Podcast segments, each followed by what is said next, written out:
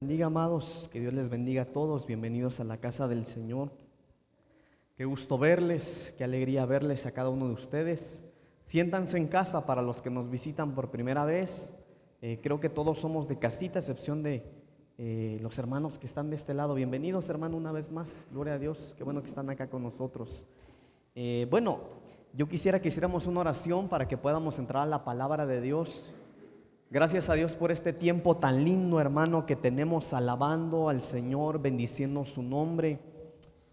Eh, yo espero que usted disfrute, hermano, de este tiempo de alabanza, porque, mire, mire que aunque lo hacemos para el Señor, hermano, nosotros tenemos que hallar deleite mientras alabamos el nombre del Señor. Y, y qué lindo, hermano, es tener el privilegio de poder cantarle a nuestro Señor, poder bendecir a nuestro Dios. Así que, hermano, fíjese que yo traigo una encomienda hoy de parte del Señor para hacer con usted que vino a esta casa.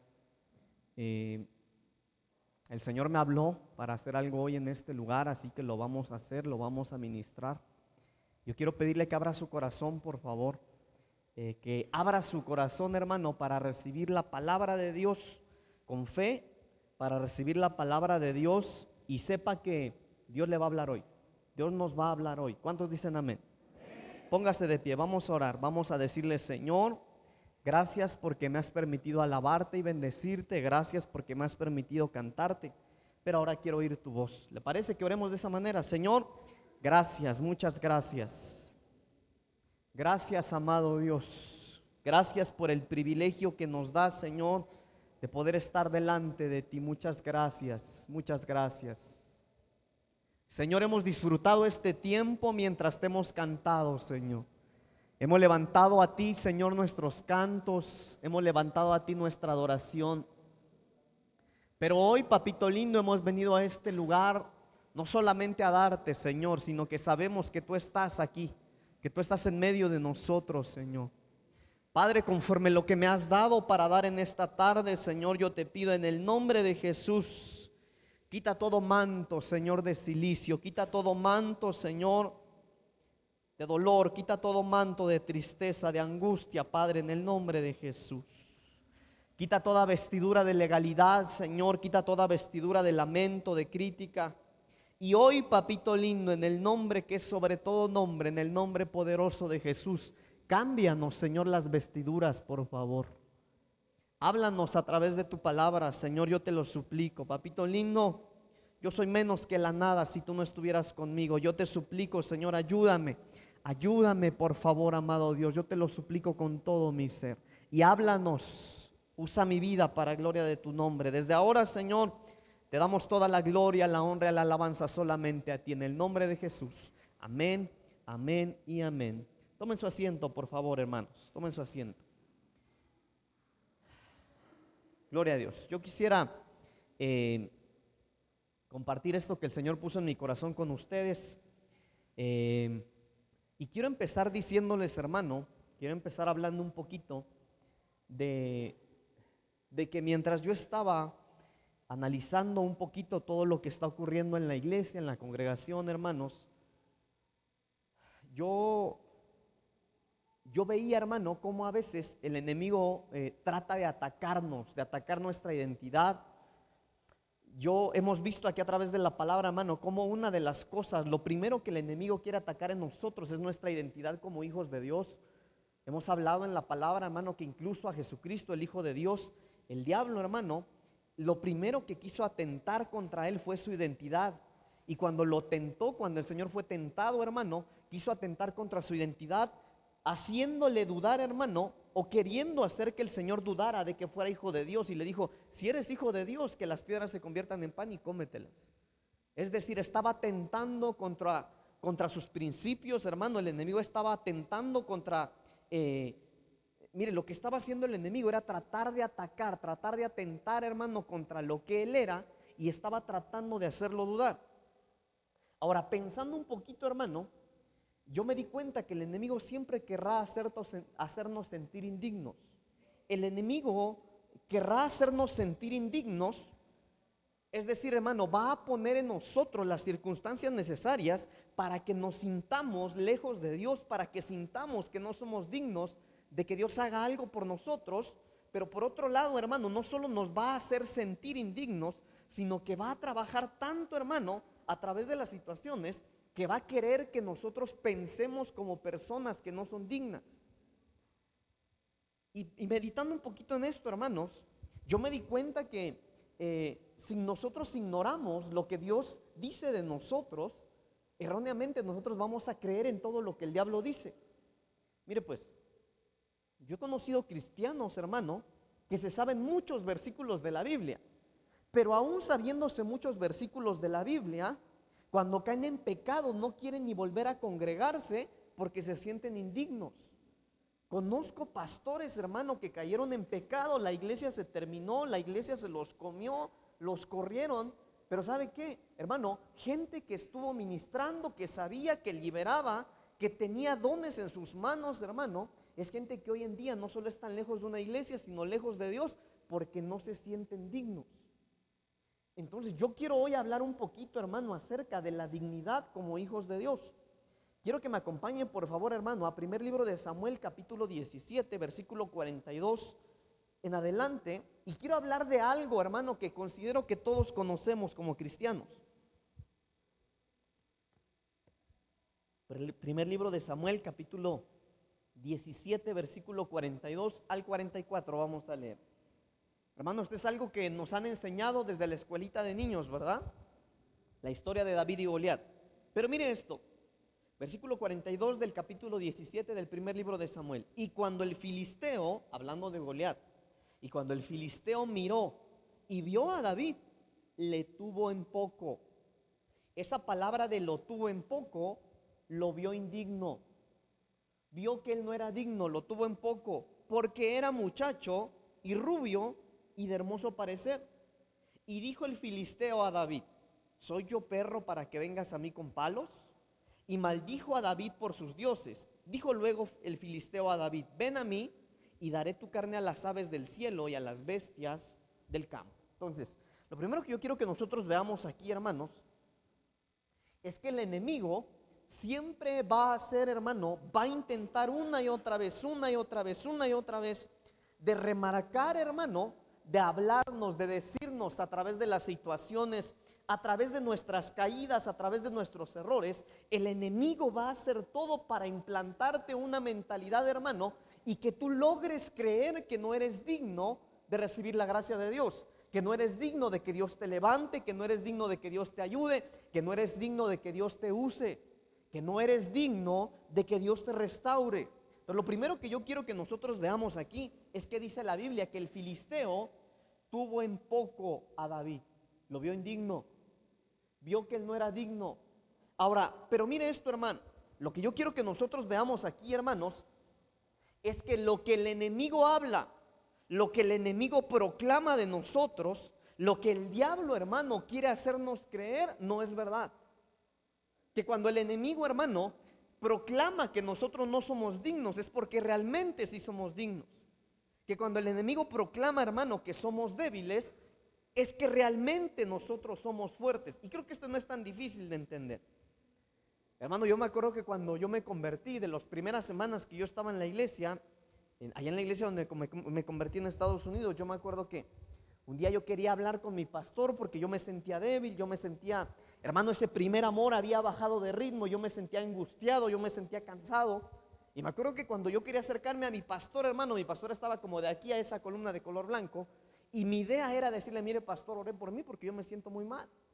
Me acuerdo que cuando yo iba caminando, hermano, hacia mi pastor, alguien me ganó por enfrente, y me acuerdo que yo me quedé como a, a este espacio de mi pastor y la persona que me ganó, y cuando yo escuché lo que le dijo, mi pastor, me acuerdo bien, un hombre de Dios que murió hace unos años, él siempre nos preguntaba, ¿cómo estás? Y nos hablaba, siervo, nos decía. ¿Cómo estás, siervo? Le dijo al que se me adelantó. Bien, pastor. No, yo estoy en victoria y, hermano, y este, este hermano le decía, no, pastor, en victoria, fíjese que estoy haciendo esto, estoy viendo la gloria del Señor. Hermano, cuando yo escuché eso, yo me acuerdo bien, cuando yo escuché eso, yo dije, wow, qué lindo sería un día estar como él. Qué lindo sería que cuando el pastor me preguntara, ¿cómo estás, hermano? Tener puras buenas noticias. Entonces, hermano, yo recién convertido, yo pensé, no, ahorita el, pastor lo va a abrazar, lo va a felicitar. Hermano, me acuerdo que mi pastor casi, casi le mete su regañiza. Qué triste le dijo. Porque entonces no estás esforzándote. A lo que quiero llevarlo, hermano, es que el enemigo una y otra vez nos va a hacer creer que nosotros no somos dignos, pero eso es, hermano, porque realmente nosotros somos dignos. Cuando nosotros, hermano, en nuestra vida está todo bien, porque no estamos haciendo lo suficiente buscando al Señor. A veces, hermano, cuando nosotros como cristianos tenemos una vida estable, cuando no tenemos problemas, cuando todo está ocurriendo de la mejor manera, me propongo hacer algo y lo logro, gloria a Dios, no tengo problemas, no tengo necesidades, habría que preguntarse, hermano, qué tipo de cristianismo estamos viviendo. Entonces, a lo que yo quiero llevarle, hermano, es que la estrategia del enemigo es hacernos creer e implantar una mentira en nuestro corazón. El enemigo una y otra vez va a estar luchando va a estar batallando, hermano, porque Él está en batalla también. Va a estar trabajando una, y otra vez a través de las redes sociales, a través de lo que usted ve en la televisión, lo que escucha en la radio, lo que ve en Instagram, lo que ve en Facebook, lo que ve en YouTube, hermano. Una y otra vez lo va a estar atacando de tal manera de implantarle una mentalidad y que Él logre. Lo que Él quiere lograr es que nosotros nos sentamos indignos delante del Señor. Pero hermano, a lo que quiero llevarlo es que el enemigo tiene la capacidad de ver cosas. El diablo siempre va a usar, hermano, todo lo que tenga a su alcance para entorpecer el proceso de Dios en tu vida. Si el Señor, hermano, está empezando una nueva temporada contigo, en donde Él te va a empezar a usar, en donde Él, eh, o tal vez ya estás empezando a servir, Él una y otra vez va a usar todo lo que está a su alcance para entorpecer el proceso sobre el que Dios te está llevando, para que te conviertas en lo que Dios quiere hacer contigo. Pero, hermano, hay cosas que el enemigo ve pero no entiende. Me llama la atención que en lo que acabamos de leer, hermanos, que cuando David viene, hermano, a enfrentarse a la batalla con Goliat, ahí hay un misterio que yo les platicaba el otro día, porque David viene, hermano, trae su vara pastoral, eh, y cuando va con su vara pastoral, hermano, a presentarse delante del gigante, del filisteo, el filisteo menciona estas palabras. ¿Qué soy yo un perro para que vengas a pelear conmigo con un palo? Entonces lo que el enemigo ve, hermano, es un palo en las manos de un pastor. Lo que el enemigo no sabía, hermano, es que esa vara era figura de la autoridad. Que la vara que David traía, hermano, que David se estaba enfrentando a pelear contra ese gigante a quien humanamente no podía vencer porque él tenía vara en su mano, porque él tenía autoridad en su mano. Hermano, yo les explicaba que en aquellos tiempos, por ejemplo, hablando de David también, la Biblia dice, hermano, que David se enfrentó en medio de la batalla, hermano, no con Goliat, sino que en el campo peleaba con osos, que peleaba con leones. Entonces en esos tiempos era muy común, hermano, que los pastores fueran devorados por las fieras en, los campos. Por lo tanto, la vara de los pastores, hermano, traían la descendencia escrita. La vara de David traía Isaí. Este, esta vara pastoral pertenece a Isaí, hijo de vos. Hermano, lo que quiero darle a entender es que la vara que David traía en su mano era una vara de autoridad porque él sabía, hermano, de quién era hijo. Entonces, lo que quiero llevarlo, hermano, es que el diablo una y otra vez va a usar todo lo que está a su alcance para implantarnos una mentalidad de que no somos dignos y él puede reconocer ciertas cosas que hay en usted, pero no lo puede reconocer todo.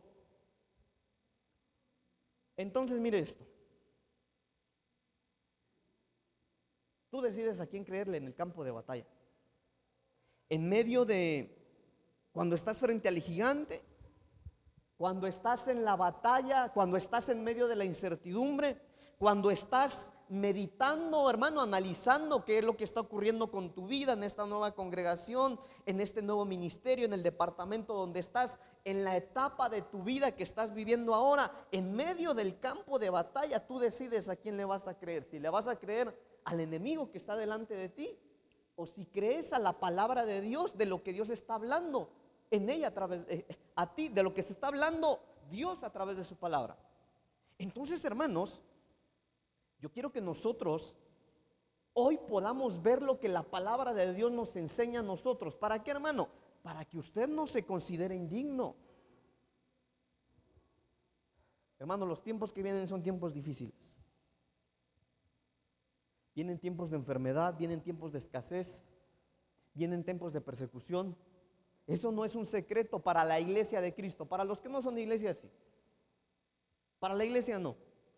Y lo que nosotros vamos a necesitar, hermano, hemos venido hablando de esto desde hace unas semanas. He aquí abierto una puerta delante de ti. Lo recuerda, Apocalipsis capítulo 3. El Señor nos lo ha dado.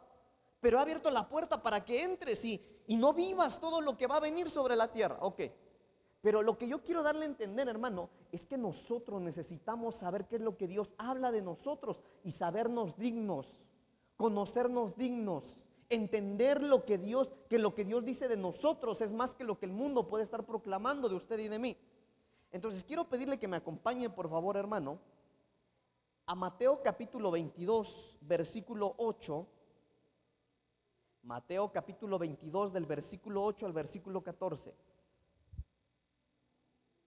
Ahí, hermano, vamos a entrar a la palabra. ¿Lo tiene?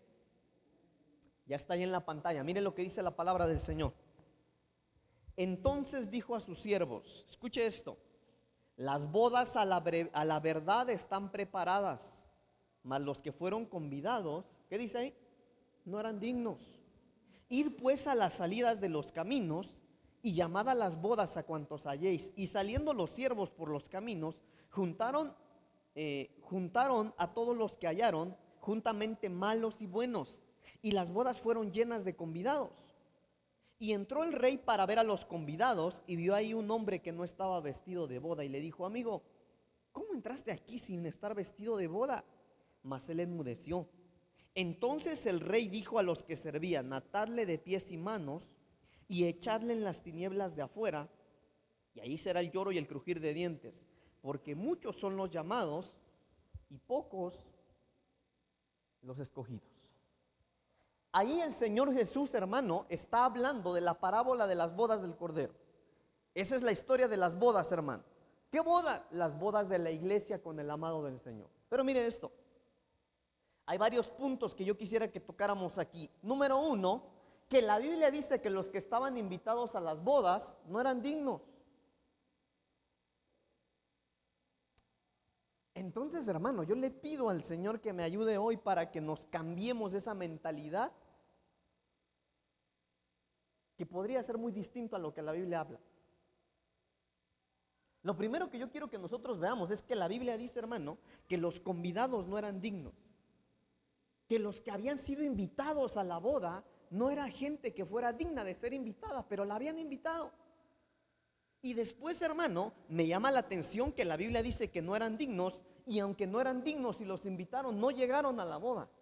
Y que cuando no llegan a la boda, hermano, hay una instrucción y la instrucción es, vayan a las salidas de los caminos y ahí en las salidas de los caminos inviten a los demás. Aquellos que no habían sido invitados los van a invitar. Es más, inviten a todos los que se encuentren en el camino tráiganlos, díganles que vengan, que no habían sido invitados, pero que es bueno lo que van a encontrar acá. Entonces, hermanos, si estamos viendo que los que eran llamados no eran dignos, hay algo que me incomodó un poquito. Miren lo que dice, por ejemplo, hermano, eh, versículo 10. Y saliendo los siervos por los caminos, juntaron a todos los que hallaron. Pero mire esto, juntamente malos y buenos y las bodas fueran llenas de convidados. Entonces quiero que me sigan esto, hermano. Espero que no se pierdan. La Biblia dice, hermanos, que hubo ciertas personas que solamente habían sido invitadas a las bodas, pero no eran dignos. Y no llegaron. Y cuando no llegan, mandan a los siervos. ¿Saben qué, muchachos?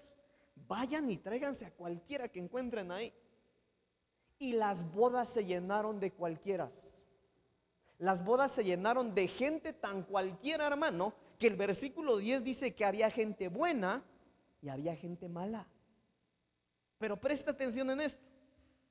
Pero la Biblia dice en el versículo 12 que aunque las bodas ya estaban llenas de cualquiera, hermano, de gente buena y de gente mala, cuando llega ahí, hermanos amados, eh, el rey se encuentra uno sin estar vestido de boda.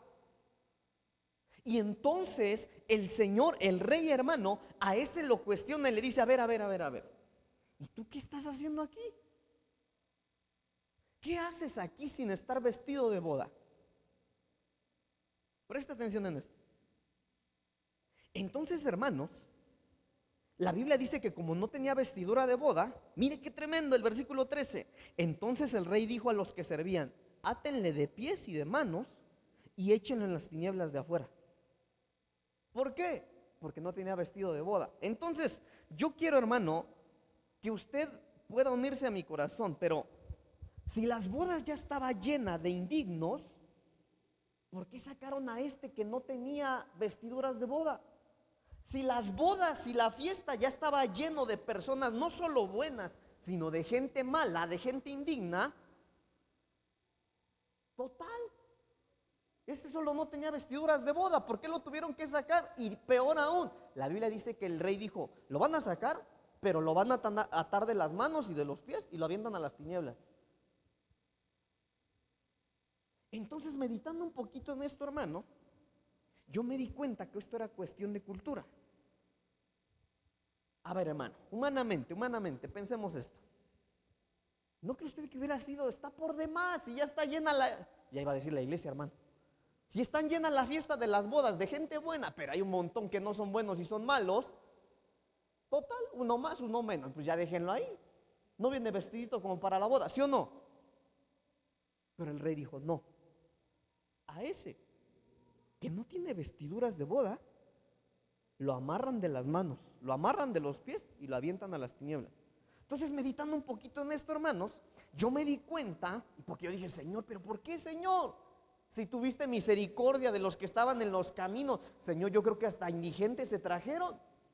Si le dijeron a los siervos, cualquiera que ande en los caminos, tráiganselo. Hermano, gente que, olía mal, Tal vez, hermano, en los caminos, en esos tiempos, la Biblia dice, hermano, que en los caminos estaban los cojos, los leprosos. Hermano, ¿qué tipo de gente habría en las bodas? Y a uno por estar mal vestido, lo atan de las manos, de los pies y lo avientan a las tinieblas. Entonces yo me di cuenta, estudiando un poquito, que eso era algo de cultura.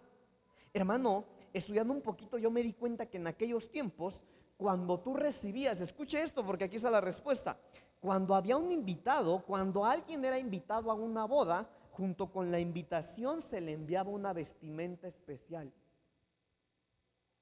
Es decir, hermano, que cuando alguien lo invitaban a la boda, la invitación, hermano, llevaba consigo una vestimenta específica que el rey o que el que se iba a casar le daba para que todos en la boda tuvieran vestido de boda.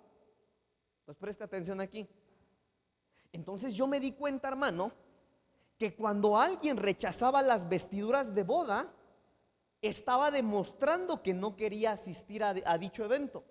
Entonces, por esto, hermano, es que cuando, aunque la iglesia o las bodas estaban llenas de gente buena y de gente mala, el rey, hermano, llega y le dice, bueno, si rechazaste las vestiduras de la boda, ¿cómo es posible que estás aquí? Eh, creo que ya me están entendiendo, ¿no? Va, sígame pues, sígame pues. Entonces, hermano, lo que yo quiero que nosotros entendamos es que si el Señor Jesús, hermano, porque arriba del encabezado de su Biblia, ahí dice las bodas del Cordero, algo así dice, ¿no? ¿Qué dice ahí? No dice, hermano. ¿No trae un encabezado su Biblia? Parábola. ¿De qué? De la fiesta de las bodas. ¿De qué bodas? De las, de las bodas del Cordero. Pero mire esto, lo que yo quiero, hermano, que nosotros entendamos después de todo esto que le acabo de decir, es que cuando hay una invitación a las bodas, también hay una, una, vestimenta que el Señor nos está dando. Hermano, que cuando, que el mismo que te está invitando a las bodas te está ofreciendo una vestidura especial. Es decir, hermano, que si nosotros somos invitados a las bodas porque nos vamos a casar con el Señor, también hay unas vestiduras que el Señor está ofreciéndonos para que nosotros podamos llegar bien vestidos a la boda del Señor. Entonces yo me, puse a investigar un poquito cómo eran estas vestiduras. Y mire esto, esta vestidura, hermano, qué tremendo. Estaban hechas a la medida del invitado. Ahora, presta atención en esto. Estas vestiduras eran gratuitas. Entonces, hermano, yo meditando un poquito en esto, yo me di cuenta, hermano, que si el Señor nos está invitando a las bodas, entonces si esas vestiduras, hermano, son gratuitas y están hechas a la medida, quiere decir, hermano, que son una vestidura de gracia y de misericordia. Que no tienes que enflacar para que te quede. No, no, no. ¿Cuál es tu medida? Así, así te las mandamos a hacer. A ver, hermano, no sé si me estoy dando a entender. Pero estas vestiduras son espirituales, no son físicas. Hermano, sino que las vestiduras que son para la boda, hermano, son vestiduras hechas a nuestra medida. Que el Señor no te va a, a criticar. No, hombre, ya esa pancísima que te... ¿Cómo te va a quedar? son a nuestra medida. Son vestiduras de gracia. Son vestiduras de misericordia. Hermano, y entonces este lo botaron afuera de las fiestas, escuche bien, no porque iba mal vestido. Había gente que se encontraron en el camino que iba mal vestida, tal vez oliendo mal. Este no olía mal, este iba bien vestido. El problema era, hermano, que no lo aventaron por ir mal vestido, sino porque tenía otras vestiduras que no eran las de la boda. Entonces, hermano, a lo que yo quiero llegar con usted, hermanos amados, es que nosotros podemos llegar a las bodas, pero necesitamos llevar las vestiduras de gracia y esa vestidura de gracia y misericordia que viene de parte del Señor es con la que nosotros tenemos que llegar. A ver, hermano, a ver. Yo le pido al Señor que me ayude porque quiero que entendamos bien esto. Hermanos, cuando nos invitan a las bodas, hay vestiduras de gracia y misericordia que, que, nos, que son para nosotros. Y de gracia y misericordia porque están hechas a nuestra medida. De gracia y misericordia porque son gratuitas. No tuviste que hacer nada para que te quede nada, hermano. Eran gratuitas. ¿Sabe cómo se le llama eso? Gracia, misericordia. No hay nada que tú puedas hacer para que te lo den. Si el Señor quiere dártelo, te lo da, punto. No depende de ti, depende de Él. Pero ¿sabe qué? Nosotros somos invitados a las bodas.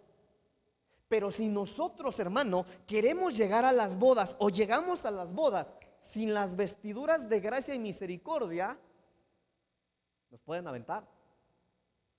Por eso la Biblia dice, hermano, que cuando el Señor venga en el bimá de Cristo y nos levante, hermano, va a haber muchos que van a subir y van a regresar avergonzados. Entonces, pensando un poquito, yo dije, Señor, pero si este iba bien vestido, el problema fue que era una vestidura, tal vez una vestimenta cara, una vestidura lujosa, todo lo que usted quiera, hermano, de su color preferido, pero no era la vestimenta de gracia y misericordia que era para las bodas. Entonces, hermanos, el que no entiende esto, el que no entiende la vestidura de gracia y misericordia, vive atado de pies, vive atado de manos y vive en tinieblas. Ojo con esto atado de pies, es aquel que por no, tener, no verse con gracia y con misericordia, no puede avanzar porque no se siente digno. ¡Qué tremendo! Aquel hermano que no se ve con las vestiduras de gracia y misericordia, atado de manos, no puede levantar las manos para adorar. En, en, el tema de doctrina, hermano, de expresiones de la alabanza, vimos que hacer esto la Biblia dice que al levantar las manos, eso significa adorar a Dios. Entonces el que está atado de manos no puede adorar porque se siente indigno. El que está atado de manos no puede recibir más porque está atado, es porque se siente indigno. El que está atado de manos no puede tener buenas obras porque se siente indigno. Hermano, entonces yo quiero decirle hoy que si el Señor nos quiere hacer partícipes de las bodas, si el Señor te llamó a ti para que seas partícipe de la boda, también es porque el Señor tiene vestiduras para ti. Y esas vestiduras que el Señor tiene para ti son vestiduras de gracia. No tienes que pagar nada, no tienes que dar la talla, son a tu medida, son vestiduras gratuitas que el Señor tiene para ti. Ahora, hermano, veamos el lado contrario. Si recibe las vestiduras de gracia, tus pies no van a estar atados. Ya no seguirás paralizado, podrás avanzar. Tu caminar será mejor. Cuando empieces a verte con los ojos de gracia y misericordia, hermano, cuando empecemos a vernos como Dios nos ve. Miren, hermanos, que le voy a abrir mi corazón como pastor. Hermanos, hay gente de la iglesia con la que yo ya ni quisiera hablar. Y soy su pastor, fíjese. ¿Y sabe qué? Todos los pastores tenemos eso. El problema es que los otros no se atreven a decírselo. Pero hermano, hay gente de la iglesia. Hermano, ¿cómo está? Ya sé que nunca me va a decir que está bien. No, es que, uy, pastor, nunca están bien. El problema es que están atados, que no tienen la vestimenta de gracia y misericordia. Por eso, hermano, mire pues, como tienen los pies atados, no pueden avanzar. Como tienen los pies atados, están paralizados. No tienen un buen caminar porque están atados de los pies. ¿Por qué? Porque no se ven como Dios los ve. Hermano, tienen las manos atadas, no tienen buenas obras, no pueden alabar con libertad, no pueden adorar con libertad, no prosperan en nada porque tienen las manos atadas. Qué tremendo, hermano. Hermano, pero si nosotros empezamos a ponernos esa vestimenta de bodas, hermano, repito, que es gratuita, no tienes que hacer nada, no, no, hay nada que puedas pagar. Esto no es si tienes o no tienes, esto es cuestión de que el Señor te lo está dando. Que son a tu medida, no hay nada que tengas que hacer. Es más, puedes engordar más, hablando en lo espiritual, puedes seguir haciendo lo que tú quieras, pero mientras hay vida y esperanza. La Biblia dice, más vale un perro vivo que un león muerto. No hay pecado tuyo que le pueda asustar al Señor. No lo hay. ¿Sabe por qué se lo digo? Porque yo he hecho pecados tan terribles, hermano, que si se los contara se asustaría. Yo creo que hasta se irían de la iglesia. Hermano, pero es que no es, no es de nosotros. No depende de nosotros. A Él le plació llamarnos. A Él le plació llamarte a ti. A Él le plació correr a tu encuentro, salir a encuentro tuyo. No importa qué es lo que haya sido. Es más, no importa lo que seas el día de hoy. Cuando Él te está invitando a las bodas, Él está dándote también vestiduras de gracia y misericordia. Pero si tú no, no las tomas, si tú no te las pones, por eso vives atado de manos y de pies. ¿Y sabe qué? En tinieblas. Hermano, pero aquel que camina con las vestiduras de gracia, hasta tiene gracia en su trabajo. Cuando va a pedir un empleo, hermano, mire, ¿sabe qué? Bueno, hay más capacitados, hay más preparados. Su currículum impresionante, pero es que este tiene algo, me cayó bien. Tiene vestiduras de gracia. Pero el que no, pues es que dice que tiene buenos principios, porque el cristiano no creo que me robe, pero se ve que, no hombre, no, mejor aquel. ¿Sabe por qué? Porque están atados de manos, está atado de sus pies, vive en tinieblas. Creo que ya me estoy dando a entender, ¿verdad que sí? Mire esto, segundo libro de Samuel capítulo 9, acompáñenme por favor. Segundo libro de Samuel capítulo 9, vamos a tener una lectura un poquito larga.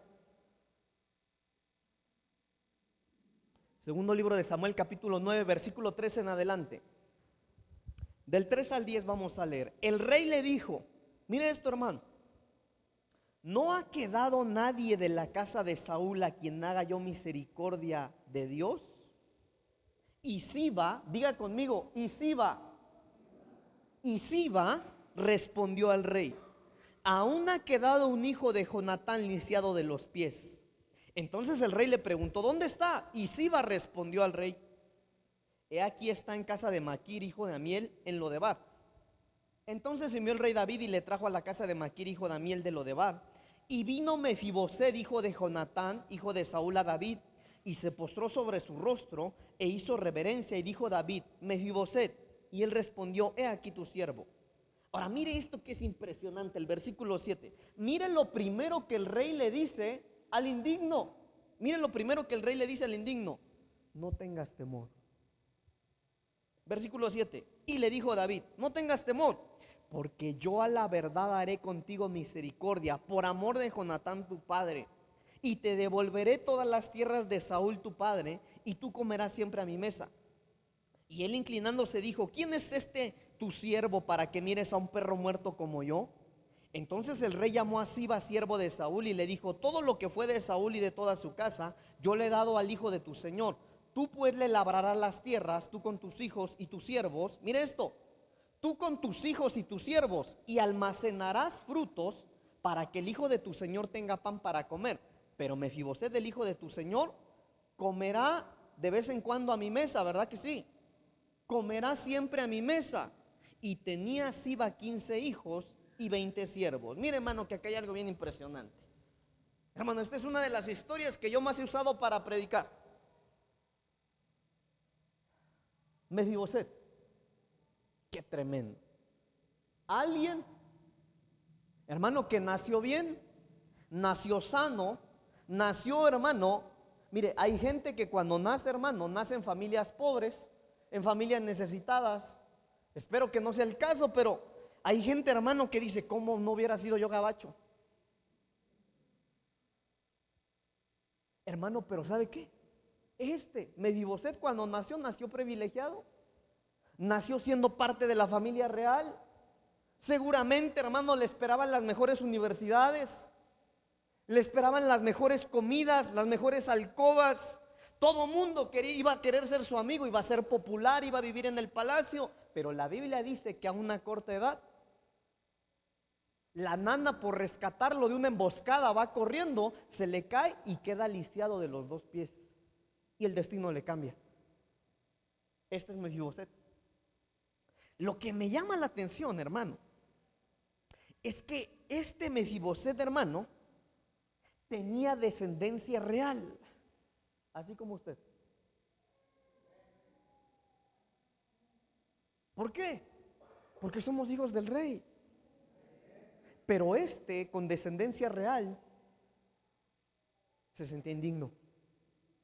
¿Por qué le digo que se sentía indigno, hermano? Porque cuando el rey lo manda a llamar y está frente a él, le dice al rey, ¿y quién soy yo para que el rey le haga caso a un perro muerto como yo? Mire nada más, se sentía indigno. Pero lo primero que el rey le dice, hermano, cuando lo ve, pregunta, ¿habrá alguien a quien le pueda hacer misericordia? Sí, por allá está. Pero mire esto, hermano, que es tremendo. La Biblia dice, hermano, que cuando Mefiboset llega, lo primero que el rey le dice es, Mefiboset, no temas.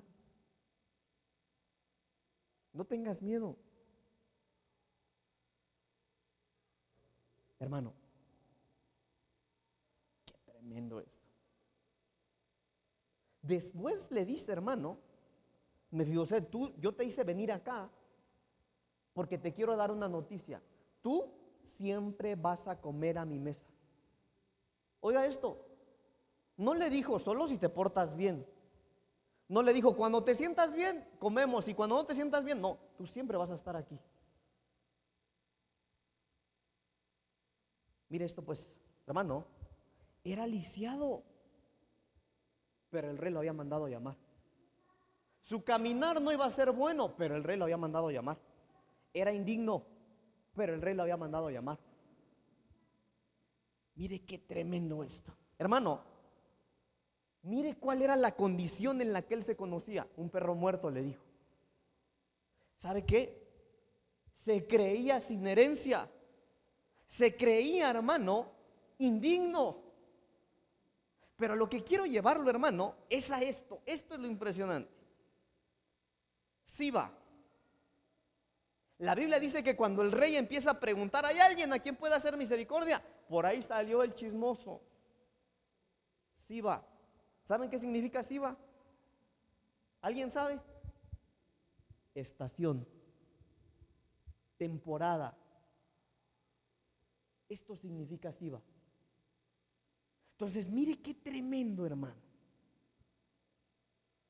Desde hace unas semanas el Señor nos ha venido hablando a nosotros de que hay una nueva temporada de que hay una nueva primavera congregacional. Ahora, lo que me llamó la atención, hermano, que yo glorifico al Señor por esto, es que la Biblia dice que cuando llega el indigno, si va la nueva temporada, el rey le dice a la nueva temporada, te vas a traer a tus hijos y a tus siervos y le van a empezar a servir al indigno. Entonces la nueva temporada, hermano, iba a traer nuevos siervos, iba a traer hijos y le quiero contar algo. Hace 15 días fueron las audiciones para la alabanza. El sábado fue su primer ensayo, yo estaba ahí atrás escuchando. Hay nuevos siervos, hay nuevos hijos. Hoy tuvimos aquí a 19 hermanos que se van a integrar al área de servicio. Hay nuevos hijos, hay nuevos siervos. Siba está trayendo una nueva temporada. Entonces mire esto, hermano, que es lo más maravilloso. Lo que yo vi, hermano, lo que yo pude ver aquí, hermano amado, es que había una nueva temporada saludando a Mefiboset. Hermano, entonces lo que yo vengo a decirte hoy de parte de Dios, hermano, es que tú por muy indigno que tú te creas, por muy indigno que te sientas, si el enemigo logró ponerte en la mente, hermano, que no eres digno, a pesar de eso yo quiero decirte algo. Hoy, hermano, a través del Espíritu Santo, Siba está empezando a mostrarse como una nueva temporada, hermano, que aunque tú no te sientes digno, no es lo que el mundo está proclamando, es lo que Dios proclama de lo que tú eres. Hay una nueva temporada. Y la nueva temporada de Dios, hermano amado, es que no es cuánto nosotros nos consideremos dignos. Mire, mire por qué le digo esto. Porque la Biblia dice que cuando Mefiboset se sienta, hermano, el rey le empieza a explicar y lo primero que le dice, Mefiboset, recién me conoces, yo sé que has escuchado de mí, pero lo primero que te quiero decir es no tengas miedo. Porque tú estás sentado aquí y a partir de ahora vas a comer a mi mesa. Y yo me imagino, no me imagino, la Biblia dice que el indigno le dice, pero si yo soy un perro muerto, ¿quién soy yo para sentarme a la mesa del rey? No, no, no, pero si no es por lo que tú eres. Quiero que sepas que hubo alguien que en el pasado dio la vida por ti. Si no lo hago por ti, si lo hago por mi amigo Jonatán. Hermano, le quiero decir algo. Nuestra dignidad no depende de lo que nosotros somos. No depende de lo bueno que nosotros seamos depende de que en el pasado alguien dio la vida en la cruz del Calvario por usted y por mí. Y eso es lo que a nosotros nos hace ser dignos delante del Señor. Entonces no tengas miedo. Hermano, no tengas miedo. Déjeme continuar. Mira, hermano. Las promesas del Señor son sí y son amén. Y lo que le estaba ocurriendo a Mefiboset, hermano, es que el rey le estaba diciendo, mira, Mefiboset, todo lo que te pertenece, lo que te, pertenece por ser descendiente, te, te lo vamos a dar. Lo que perdiste, tú naciste en el palacio, tú tenías una vida de lujo, todo lo que tuviste y lo perdiste, se te va a regresar. Eso es una nueva temporada. Acompáñame a Mateo capítulo 8, por favor. Mateo capítulo 8, versículo 8 al 10. Mire esto, hermano. Mateo 8, del 8 al 10. Respondió el centurión y dijo, Señor, uy.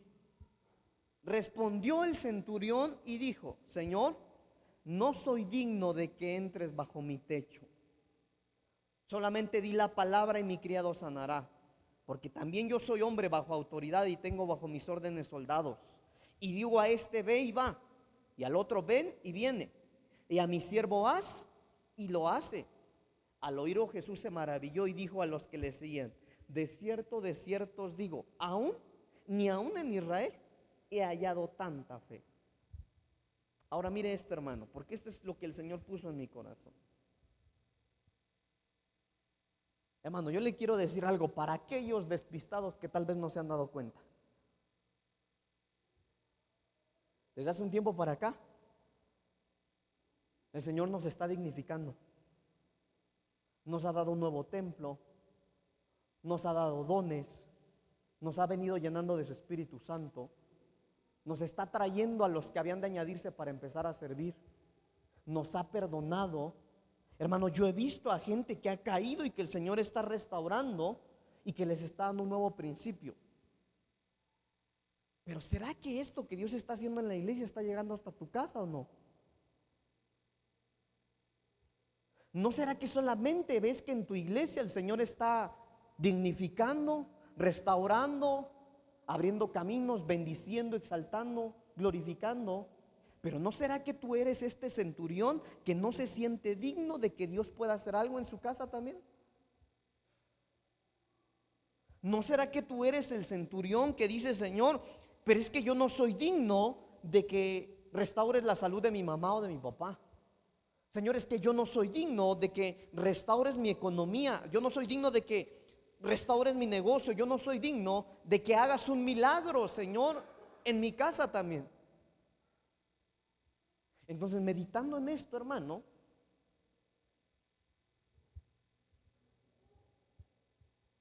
yo le decía, Señor, Mire, hermano, porque meditando un poquito en esto, mi corazón fue un poco sacudido porque yo me acuerdo que cuando yo me convertí en Estados Unidos, eh, yo hablaba con mi pastor, pero me acuerdo hermano que como yo iba solo a la iglesia, yo vivía solo, yo me acuerdo que algunos hermanos en alguna ocasión me dijeron, es que tú eres huérfano, ¿no? Ay, pues yo no soy huérfano. Lo que pasa es que mis papás viven allá en México, les dije yo. ¿Cómo me verían, verdad? Pues, huerfanito ni come hermano, pobrecito. Ya hasta panza tengo. Pero mira lo que lo quiero llevar. Cuando yo estaba pensando en esto, yo dije, Señor, el problema de algunos que están en la iglesia, escuche esto, hermano, escuche esto. Es que se han sentido tan indignos de que Dios pueda llegar a su casa, de que ya se acostumbraron a vivir solos que ya se acostumbraron a venir a la iglesia y que tu esposo no venga contigo, que tus hijos no vengan contigo, que tu papá, que tu mamá, que tu cónyuge no esté aquí.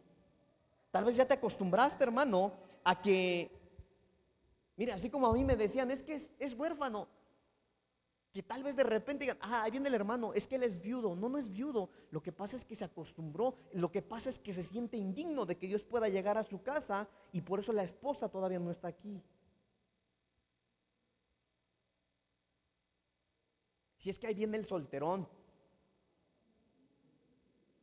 Lo que pasa es que te sientes tan indigno como para que la gloria que hay en esta casa no se vaya contigo y el Señor te dé la mujer que tú quieres. No sé si me estoy dando a entender.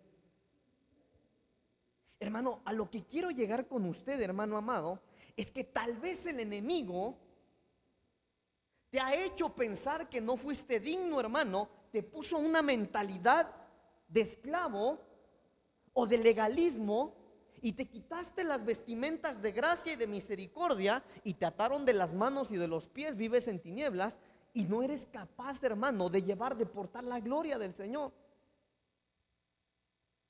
Lucas capítulo 19, versículo 5 al 7. Mire lo que dice aquí.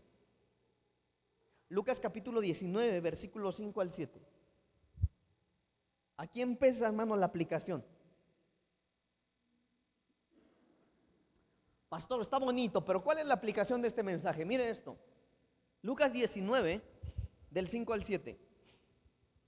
Cuando Jesús llegó a aquel lugar, mirando hacia arriba, le vio y le dijo, saqueo, date prisa desciende porque hoy es necesario que yo pose en tu casa. Entonces él descendió a prisa y le recibió gozoso. Al ver esto todos murmuraban diciendo que había entrado a posar con un hombre pecador. Creo que todos hemos leído la historia de de perdón, de Saqueo. Saqueo. Saqueo le llegó el tiempo de su visitación. También hemos hablado de esto en las semanas, ¿verdad? El tiempo de nuestra visitación.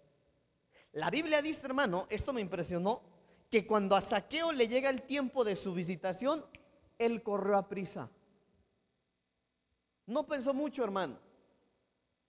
Él no, él no quiso razonar, bueno, será, si es el Hijo de Dios, yo no sé por qué se quiere quedar en mi casa. No, no, no. El Señor Jesús lo ve, hermano, y le dice, Saqueo, yo no sé si el Señor se reiría que estaba arriba del árbol. Lo que el Señor le dice, Saqueo, bájate de ahí. ¿Por qué me va a quedar ahí en tu casa? No preguntó nada. Oiga esto, cuando llegó el tiempo de la su visitación, de, perdón, cuando a Saqueo le llega el tiempo de su visitación, no pregunta nada. Él solamente hace una cosa. ¿Qué hizo? Corrió a prisa. Hermano, deje de pensar tanto las cosas. ¿No será que usted no recibe nada de parte de Dios? Solo ve que unos hablan en lenguas, que otros gritan, están siendo llenos del Espíritu Santo. ¿No será que por querer razonar, hermano, en lugar de correr a prisa, abrir las puertas para que el Señor entre, ¿no será que su, razonamiento está haciendo que las cosas de Dios no lleguen a usted? Mm, es que no me convence, no me convence mucho. No, hombre, no se pierda lo que Dios quiere darle. Cuando llega el tiempo de nuestra visitación, hay que correr a prisa. Hermano, la Biblia dice que cuando el Señor le dice, bájate porque voy a dormir allá en tu casa, la Biblia dice, hermano, que Saqueo corre Se baja corriendo, va corriendo a su casa, la arregla y deja entrar, deja entrar al Señor Jesús, ¿verdad que sí? No, no dice eso. No dice eso. Dice que Saqueo baja, corre y mete al Señor. No la arregla. No hace nada. Saqueo no tiene problema por meter a su indigna casa al que era digno. ¿Por qué le digo esto? Porque la gente sabía que era una casa no digna. ¿Cómo es posible que el Hijo de Dios se haya metido a la casa de ese hombre? Pero ¿sabe qué? Saqueo no tuvo problema con meter al Hijo de Dios una casa que no era digna. Hermano, nosotros debemos quitarnos esa vestimenta de legalismo, esa vestimenta que tal vez de repente alguien nos puso o nosotros nos pusimos creyendo, hermano, que yo necesito orar más o ayunar más para que Dios haga algo conmigo. No, Dios va a hacer algo contigo, ores o no ores, ayunes o no ayunes. Eso no depende de ti, eso depende de Dios. No le estoy diciendo, hermano, que no hay que orar o ayunar. Lo que sí le estoy diciendo es que con Dios no se puede negociar. Uno tiene que orar y ayunar, hermano, pero eso es para estar cerca del Señor. No es ayunar para que me dé algo, no es orar para que Él haga algo. Hermano, si Él es un Dios soberano. Mire esto. La gente sabía que la casa de Saqueo era una casa indigna. La gente lo sabía. Hermano, pero Saqueo no tuvo problema con meter al Hijo de Dios, al que sí era digno, a una casa indigna. Por eso, hermano, nosotros no podemos ser como ese hombre que dijo, Señor, sí, yo sé que eres el Hijo de Dios, pero es que yo no soy digno que entres a mi casa. ¿Por qué no? Si el Señor sabía, hermano, oiga, el Señor sabe que nosotros nos cuesta y seguimos pecando. ¿Cuántos pecan al igual que yo? ¿Y los demás? No les veo sus alitas. Todos pecamos. Todos fallamos. ¿Y sabe qué? A pesar de eso Dios nos ama. Ese es nuestro Dios. Ese es el amor de Dios. Y si alguien a usted le ha dicho algo, le mintieron. Perdóneme, pero le mintieron. Por eso necesitábamos un Salvador, porque dentro de nuestro cuerpo, oiga, no era pastor, no era evangelista, no era maestro, no era profeta, era apóstol. El apóstol Pablo dice, lo que pasa es que me he dado cuenta que hay una ley distinta en mi espíritu a la ley que está en mis miembros. Porque yo no quiero pecar, yo no quiero hacer algo, pero cuando me doy cuenta, estos, mis miembros, ya me hicieron pecar. Y era apóstol. Hermano, lo que yo quiero darle a entender hoy es, hermano, seamos como saqueo. No tengamos problema, hermano, con el cómo somos, sino tengamos la humildad de venir delante del Señor y decirle, Señor, yo también te quiero en mi casa. Mire pues, mire pues, hermano, qué tremendo esto. Segundo libro de Reyes, capítulo 4. Fíjese que este tema es como para darlo en tres ocasiones. Segunda de Reyes, capítulo 4, del versículo 9 al 11. Mire esto, hermano. Segunda de Reyes 4 del 9 al 11. Y ella dijo a su marido, he aquí ahora, yo entiendo que este que siempre pasa por nuestra casa es varón santo de Dios. Yo te ruego que hagamos un pequeño aposento de paredes y pongamos ahí cama, mesa, silla y candelero, para que cuando Él venga a nosotros se quede en Él. Y aconteció que un día vino Él por ahí y se quedó en aquel aposento y allí durmió. Mire esto, hermano, mire esto. Esta historia es la siguiente, hermano. La historia es de una mujer que tiene ahí con su esposo su casa y dice, ¿sabes qué, amor mío? ¿Cómo le habla usted a su esposo, hermana? Mi viejo. O como doña Florinda. Ah, no, como la bruja del 71, mi rorro, le dice usted. Pero ¿sabe qué le dice? Mira, mi amor, cada vez que este hombre de Dios viene, viene y nos bendice. Hermano, la historia es que cada vez que el profeta venía dejaba bendición en la casa. Pero mire esto, hermano, que yo me encontré. La mujer dice, sí, es que yo sé que cada vez que, cada vez que el hombre de Dios viene hay bendición aquí. Pero yo no quiero que él se vaya. Yo no quiero que la bendición caiga en mi casa como gotero. Yo quiero que cuando Dios venga, Él se quede. Yo no sé si, si alguien aquí necesita, hermano, hacer lo que esta mujer hizo. Yo no sé si hay alguien, hermano, pero yo le quiero decir algo, hermano. Yo por muchos años estuve así. Yo vivía de eventos. Había un evento, yo me iba a meter al evento. Ay, es que voy a sentir algo bien lindo. Sí, acaba el evento y luego. Yo no sé cuántos de ustedes vienen a la iglesia, reciben del Señor, se van ministrados y tienen que aguantar, hermano. Y cuando vienen el domingo, mira, hasta jalan la pierna así porque ya vienen bien vacíos. Pero esta mujer lo que dice es, yo me he dado cuenta que cuando el Señor viene es de bendición, pero yo quiero hacer algo para que el Señor ya no venga y me visite. Yo quiero hacer lo necesario para que Él se quede, para que Él habite en mi casa, para que Él viva aquí. ¿Qué es lo que tenemos que hacer? ¿Qué es lo que ella dijo que tenía que hacer, hermano? Hacer un aposento. Ojo con esto. Esta es una tarea que yo les dejé en la doctrina de servicio, le dejo en la doctrina de servicio a los hermanos, pero le voy a dar otro ángulo muy distinto. Hermano, ella dijo, yo quiero que la bendición se quede en mi casa, no que me visite. Así que vamos a hacer un aposento. ¿Sabe qué era esto, hermano? Había que remodelar la casa. ¿Por qué se lo digo? Porque ella dijo, rompamos las paredes que tengamos que romper, pongamos nuevos muros, rompamos estructuras, invirtamos. Entonces, a lo que yo quiero llevarle a usted, hermano, o lo que quiero preguntarle ahora es, hermano, a ver, contésteme algo, ahí en su mente, en su mente. ¿Qué debe cambiar usted en su casa para hacer un aposento? ¿Qué muros tiene que tirar usted? ¿Qué estructuras tienes que cambiar? Sí, porque qué lindo que cuando el Señor llega a tu casa, oras con tu familia en el alimento, en la noche, en la mañana, el Señor viene, te visita, gloria a Dios, pero ¿y dónde está el Señor cuando te agarras a gritos con tu esposa? Había una serie, hermano, donde había una mujer que agarraba el sartén y ¡pum! le daba Marisol. ¿Cuántas vieron esa? yo soy bien espiritual, pastor, yo no veo esas cosas. ¡Ah! No crea que es testimonio esto, ¿eh? Hermano, pero vamos a hacer lo necesario para que el Señor no nos visite, que Él decida quedarse en nuestras casas, que Él decida, hermano, reposar ahí que no importa cuando vengas cansado del trabajo, angustiado, hermano, después de los gritos, del estrés, que cuando entres a tu casa, hermano, el Espíritu Santo te abrace. Esta mujer se cansó, hermano, y dijo, no, no, no, ya me cansé, estoy harta de que cuando Dios está, hay bendición, pero Él se va, yo voy a cambiar, yo voy a derribar estructuras, yo voy a romper muros, voy a tirar paredes, voy a edificar algo nuevo en mi casa para que cuando el Señor venga ya no se tenga que ir.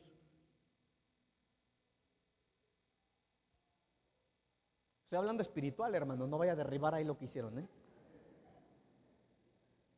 ¿Cuál es la aplicación? Hacer lo que nadie ha hecho en tus generaciones.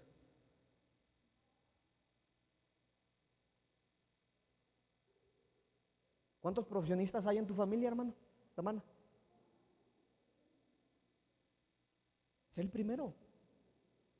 Mire, hermano, yo glorifico al Señor porque a mí me tocó estar en esta comunidad. Le quiero contar algo. Hermanos, hace un tiempo llevo unas reuniones de pastores en la Ciudad de México y yo veía a los pastores llegar en su Range Rover, en sus BMW, en sus Mercedes Benz. Yo siempre llegué en el metro.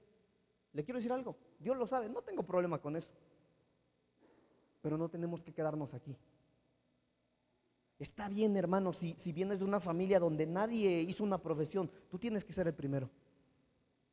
Eso es cambiar los muros, eso es derribar, hermano, las murallas. Eso es cambiar la estructura.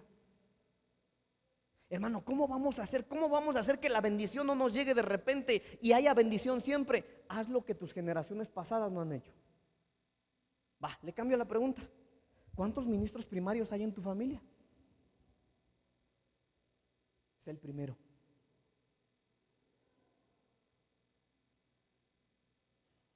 Que tu hijo sea el primer pastor de la familia. Hermano, yo, yo le di una indicación a las maestras de niños. Yo dije, hermanas, yo no quiero que los niños vengan y me los entretengan aquí, que, que el patito Juan y que el arca de Noé. Está bien, qué lindas las canciones. Sí, sí, sí. Pero ese era el evangelio de hace 20 años. No, no. Hermano, yo quiero que los niños desde pequeños se atrevan en sus salones de clases a orar cuando vean a su compañero enfermo. Que ellos tengan la capacidad de evangelizar, de liberar. Hermano, necesitamos hacer lo que nuestras generaciones pasadas no hicieron, derribar paradigmas que nadie ha derribado. Ojo con esto. ¿Cuántas, hermanas, cuántas de ustedes se siguen poniendo el hilito rojo en el ombligo que porque si están embarazadas y no se lo ponen, no sé qué va a pasar?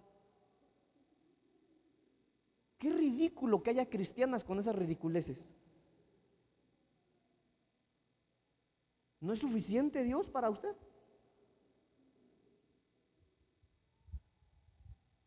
Hay que derribar paradigmas que nadie haya derribado, porque si no la bendición va a seguir llegando y se va a seguir yendo.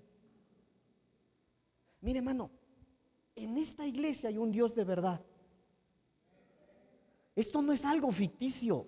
Hay un Dios que libera, que sana, que transforma, que cambia. Ese es el Dios que yo represento. Y este lugar es una embajada del cielo. Cada vez que nosotros cantamos, que danzamos, que alabamos, hay una atmósfera de ángeles que se mueve, que libera, que sana, que transforma.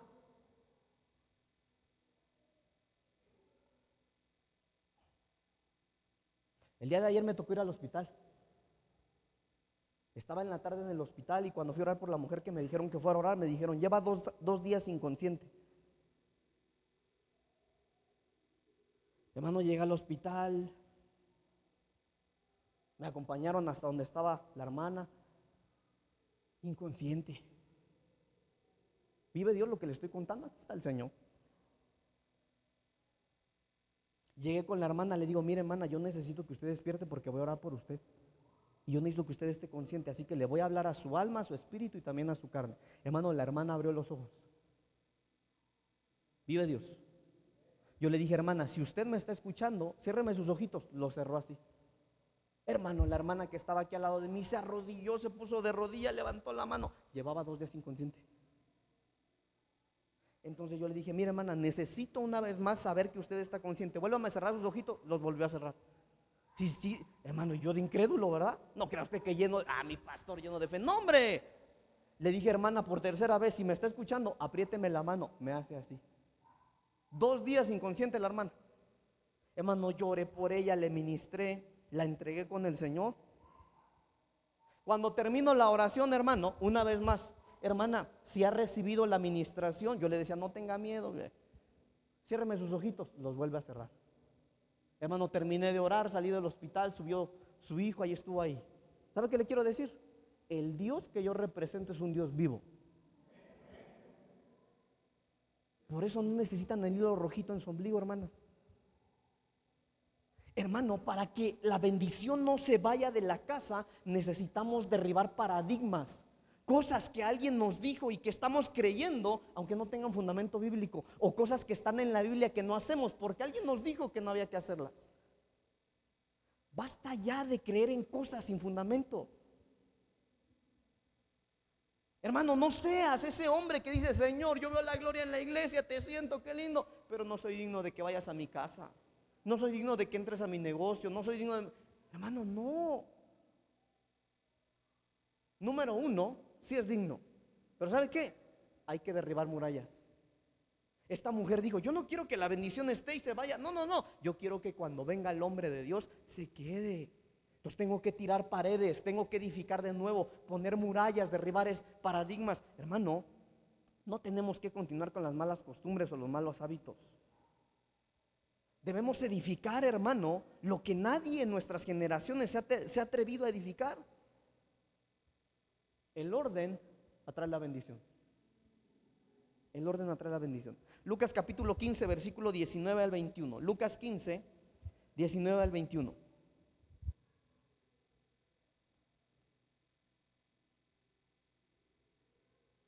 Ya me tardé, ¿verdad? Ya son las tres, hermano. Mire, pues voy a ir más rápido. Lucas 15, 19 al 21. Ya no soy digno de ser llamado tu hijo hazme como a uno de tus jornaleros. Y levantándose vino a su padre, y cuando aún estaba lejos lo vio su padre, y, fue movido a misericordia, y corrió, y se echó sobre su cuello, y le besó. Y el hijo le dijo a su padre, Padre, he pecado contra el cielo y contra ti, y ya no soy digno de ser llamado tu hijo. Estamos hablando de uno que era hijo, ¿verdad? Pero él se sintió indigno. ¿Por qué? Porque había pecado. Menospreció la paternidad, menospreció la casa, menospreció la herencia, menospreció todo y se fue. Y cuando regresa, ya estando ahí, ¿sabe qué fue lo que pasó? Él le creyó al filisteo, él le creyó al enemigo. Él sí se creyó lo que el diablo le ha dicho, tú no eres digno. Por eso todavía, aunque ya estaba en casa, aunque ya estaba frente a su padre, él le dice, padre, yo no soy digno. Mire, hermano, hay una historia, y esto lo está poniendo el Señor en mi corazón. La historia de Ismael. ¿Quién era Ismael?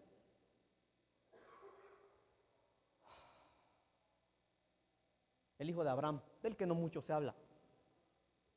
Pero lo que quiero compartirle, hermano, es que cuando la Biblia habla, hermano, que van a dar la herencia, que finalmente Abraham va a empezar a heredar a, sus hijos, hay, hermano, una sentencia, porque la sentencia es tu herencia a Abraham va a ser para Isaac. A Isaac, a Ismael, a él no le vas a dar nada. Mire esto, hermano, yo no sé quién de ustedes ha leído eso. Finalmente van a heredar al hijo de Abraham, hermano. Abraham, hasta es de los famosos de la Biblia, el padre de la fe. Isaac.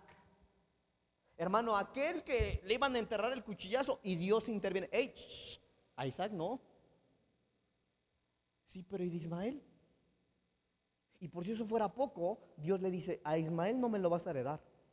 Hermano, la Biblia dice de Ismael que cuando Ismael nace y crece, hermano, como él era hijo de la criada, lo apartaron. Ismael no puede crecer aquí. Ismael lo tienen que llevar que se vaya de la casa, él no puede crecer con ellos.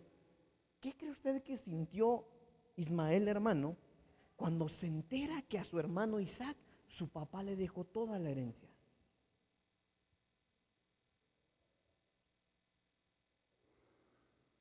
Pastor, lo que pasa es que a mí no me tocó tener un papá como el de usted que mínimo ya le dejó la iglesia y el pastorado. Usted no tiene idea cuánta gente a mí me ha dicho, es que tú has llegado a donde has llegado porque eres hijo de pastor. Y si es un privilegio, hermano. Yo me saqué la lotería con los papás que me tocó. Sí, pero es que usted podría ser Isaac, pero yo soy Ismael, porque a mí mis papás no me heredaron nada. A mí mis papás ni siquiera ellos estudiaron ni una casa. Pero yo le quiero decir algo.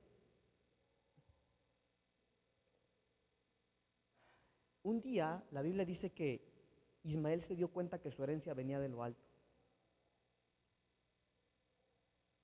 Y yo les quiero decir algo, hermano.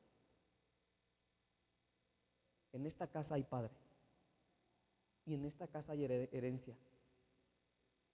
Y su herencia, tu herencia, viene de lo alto. Si a ti te ha tocado ser Ismael, que creció sin su papá, si te ha tocado ser Ismael viendo cómo el día del papá todos tenían a quien abrazar y tú no, si te ha tocado ser Ismael creciendo y avanzando sin nadie que te defendiera, yo hoy vengo de parte de Dios a decirte, tu herencia viene de lo alto. Él es tu herencia. Hermano, no puedo terminar. Primera de Corintios capítulo 15, versículo 9 dice esto. Primera de Corintios 15, 9. Porque yo soy el más pequeño de los apóstoles. Mire, el apóstol. Porque yo soy el más pequeño de los apóstoles, que no soy digno de ser llamado apóstol porque perseguía la iglesia de Dios. Aquí encontramos a uno que ya era apóstol. Dios le había dado, oiga, un privilegio tremendo. Pero ¿sabe cuál era el problema? Que no se sentía digno. ¿Por qué no se sentía digno? Por su pasado.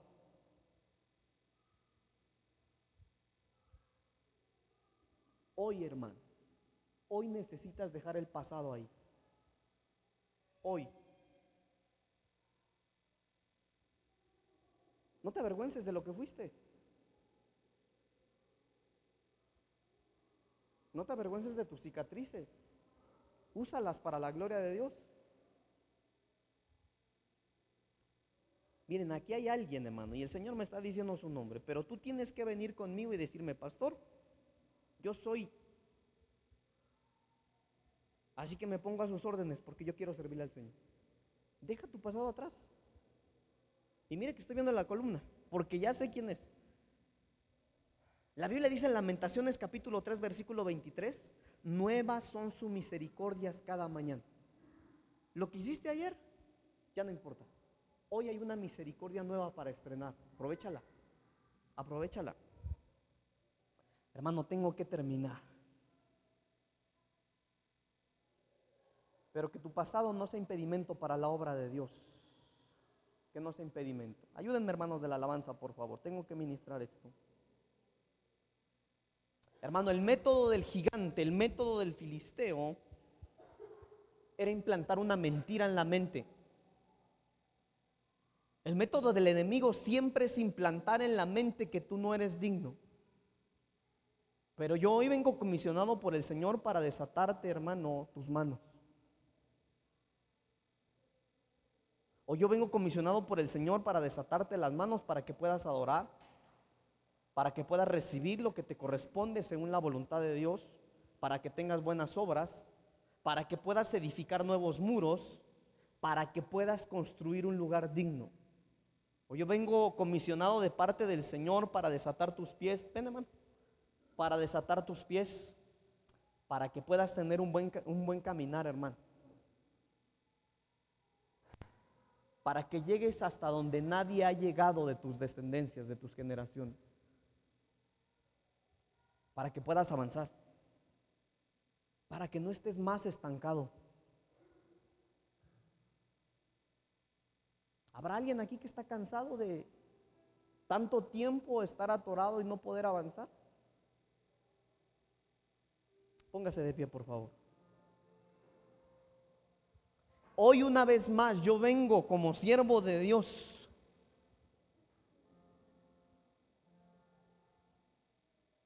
A ponerte ese manto de gracia y misericordia que tiraste hace tiempo, por el cual no te has sentido digno.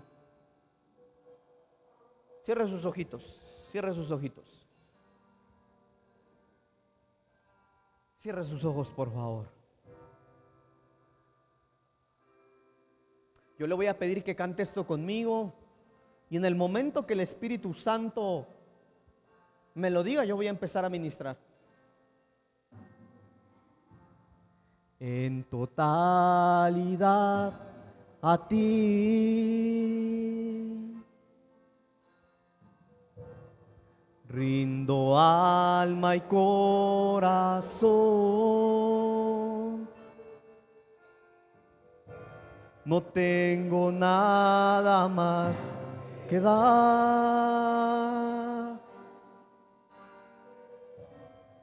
Tómalo, mi buen Señor.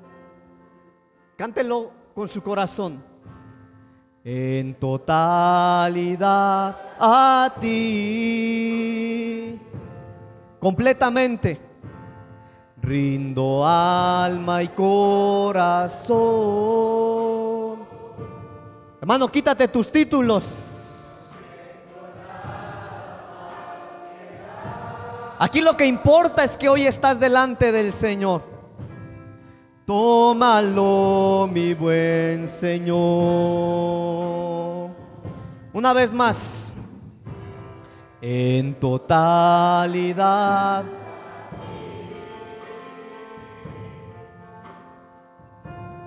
Rindo alma y corazón. No tengo nada más que dar.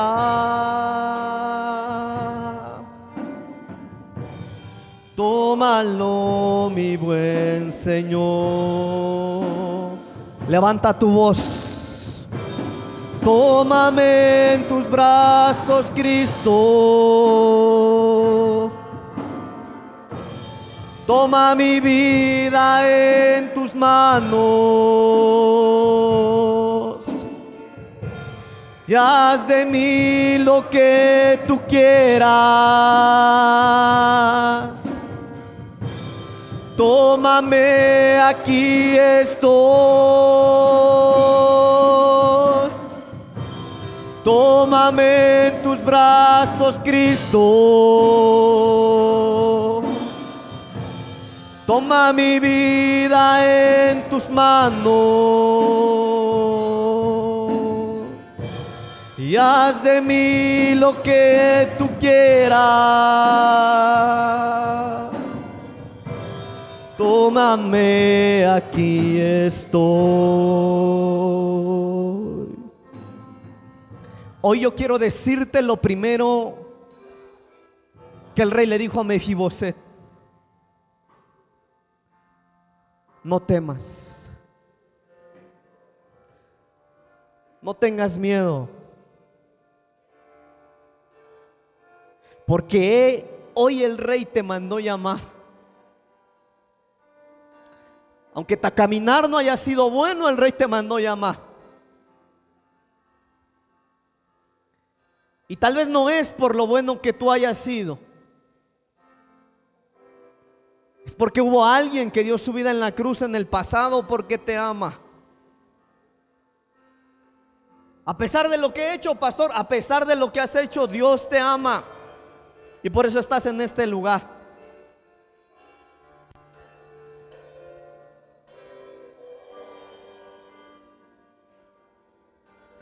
Y yo quiero pedirte que pases aquí si necesitas que vuelvan las vestiduras de gracia.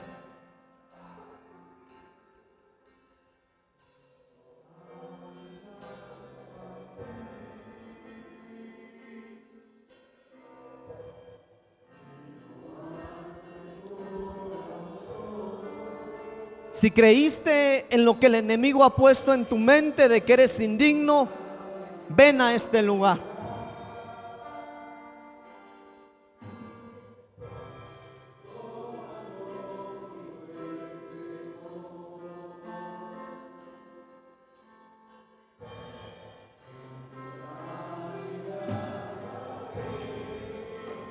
Levanta tus manos al cielo. Levanta tus manos al cielo. Hoy las vamos a desatar en este lugar.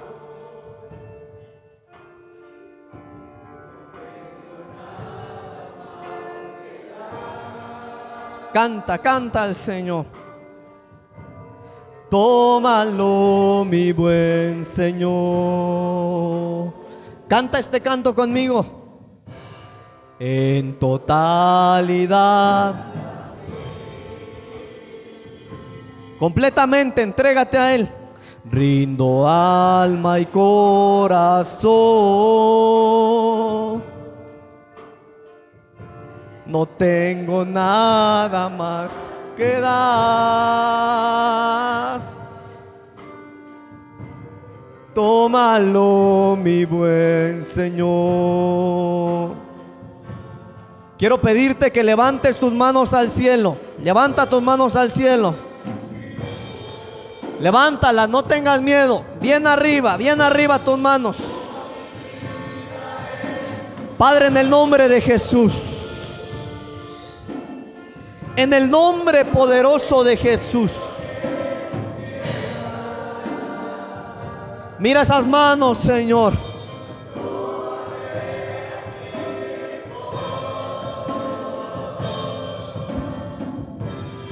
Tómame en tus brazos, Cristo. Toma mi vida en tus manos y haz de mí lo que tú quieras. Tómame, aquí estoy. Tómame en tus brazos, Cristo.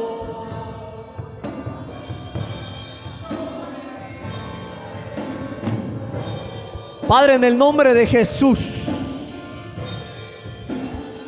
con la autoridad que me ha sido dada, Señor, hoy vengo a desatar sus manos, Padre, en el nombre poderoso de Jesús. Desata sus manos, Señor desata sus manos en el nombre de Jesús. En el nombre de Jesús. Que ellos vuelvan a adorar, que vuelvan a alabar. En el nombre poderoso de Jesús. Oh Espíritu Santo, Espíritu Santo. En el nombre poderoso de Jesús. En el nombre de Jesús. Desata, Señor, sus manos.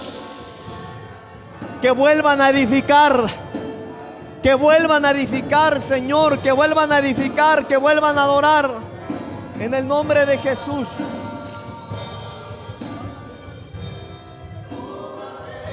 nombre de Jesús. En el nombre poderoso de Jesús.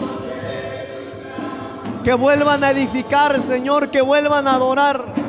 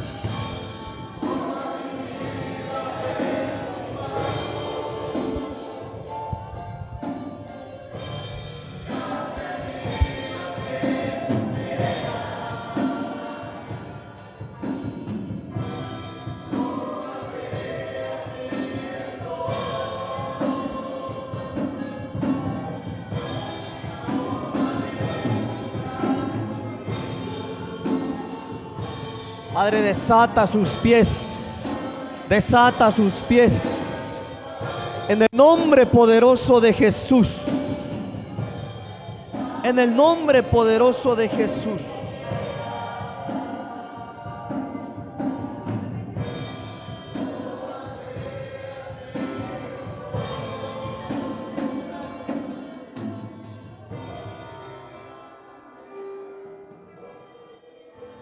Dice la Biblia, dice la Biblia que cuando Jesús entró a la casa de saqueo, la gente murmuraba, que la gente criticaba, lo señalaban.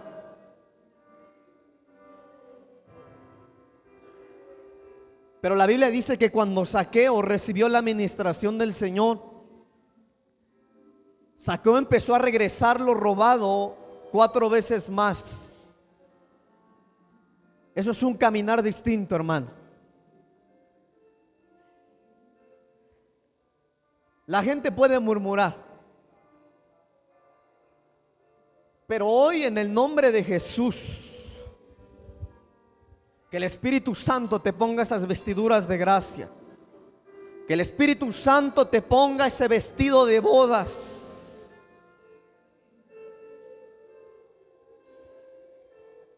Hoy cuando llegues a tu casa, mírate al espejo. Y no te veas como te has visto. Mira la gracia de Dios que ha depositado en ti. Mira el perdón. Mira el amor que Dios te ha dado. Empieza a verte como Él te ve y avanza, camina. Pastor, pero mi caminar es un principio pequeño, sí, como el de saqueo también. Empieza a avanzar. Empieza a dar frutos dignos de arrepentimiento. Aunque tu caminar sea pequeño, llegará el momento en el que tendrás suficiente para regresar cuatro veces más. Padre, en el nombre de Jesús.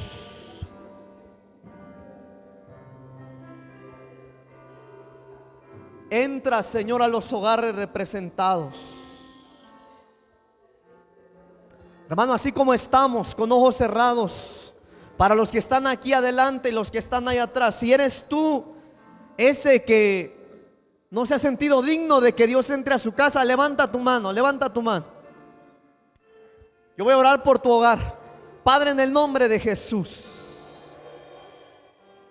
entra a su casa, Señor. Entra a su casa. entra a su casa, derriba los altares. En el nombre de Jesús. Entra a su casa, Señor. Enviamos desde este lugar, Señor, esa palabra de salvación. Así como decía ese hombre, envía la palabra, Señor, y mi siervo sanará. Enviamos desde esta casa, Señor, tu palabra. Palabra de libertad, Señor, palabra de salvación, palabra de sanidad, palabra de transformación, de restauración, en el nombre poderoso de Jesús. En el nombre poderoso de Jesús. Padre, yo te pido por esos hijos que no han venido. Por esos padres que no han venido. En el nombre que es sobre todo nombre. En el nombre poderoso de Jesús. En el nombre poderoso de Jesús.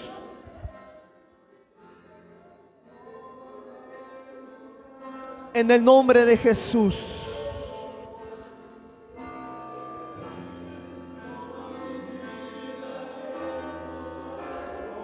Gracias Señor. Gracias Jesús.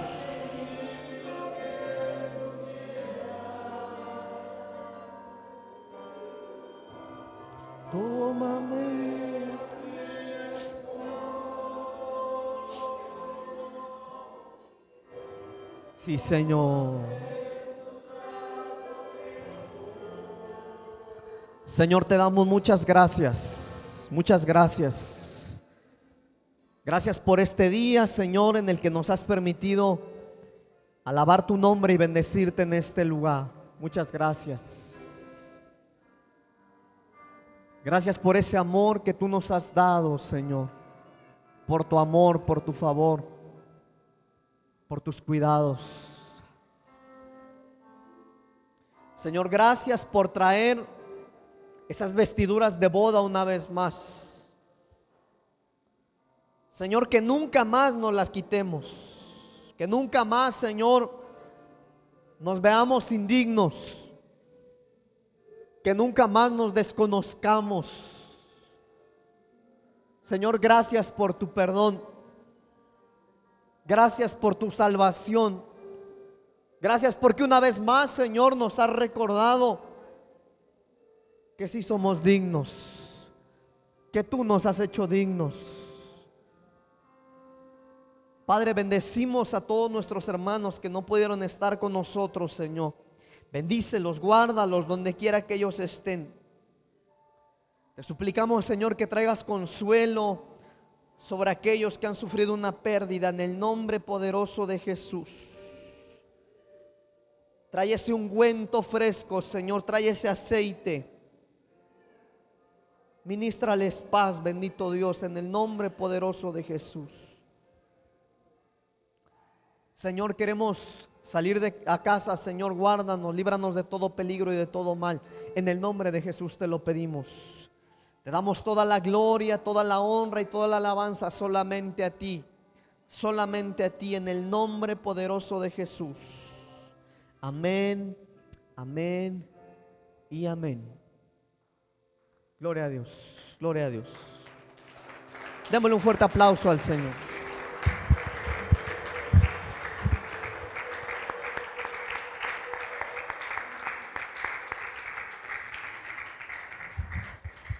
Gloria a Dios.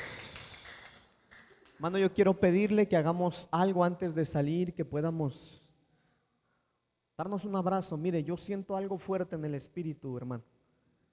Yo siento como el Señor está poniendo vestiduras de gracia y de misericordia sobre varios de ustedes. Y la manera en la que usted abrace a los hermanos se lo va a confirmar. Abrácelo. Antes de que salgamos, hermano, nadie se vaya sin despedirse. Mire, dele un abrazo, dígale, hermano, ya eres el mismo, hasta sonríes diferente. Hermano, que el Señor ponga esa vestidura de gracia sobre todos nosotros. Cuando usted se ve al espejo hoy, mañana, mientras se lava los dientes, mientras se está arreglando para la escuela, el trabajo, se va a ver distinto. Véase con los ojos del Señor con ojos de gracia y misericordia. Amén. Que el Señor les bendiga a todos, que el Señor les guarde. Estamos despedidos. Eh, nos vemos en la semana, hermano, en estos lugares. Así que Dios les bendiga, hermanos. Estamos despedidos. Por favor, no se vaya sin despedirse de todos los que estamos acá y darle un abrazo. Amén. Dios les bendiga, Dios les guarde, hermanos. Bendiciones.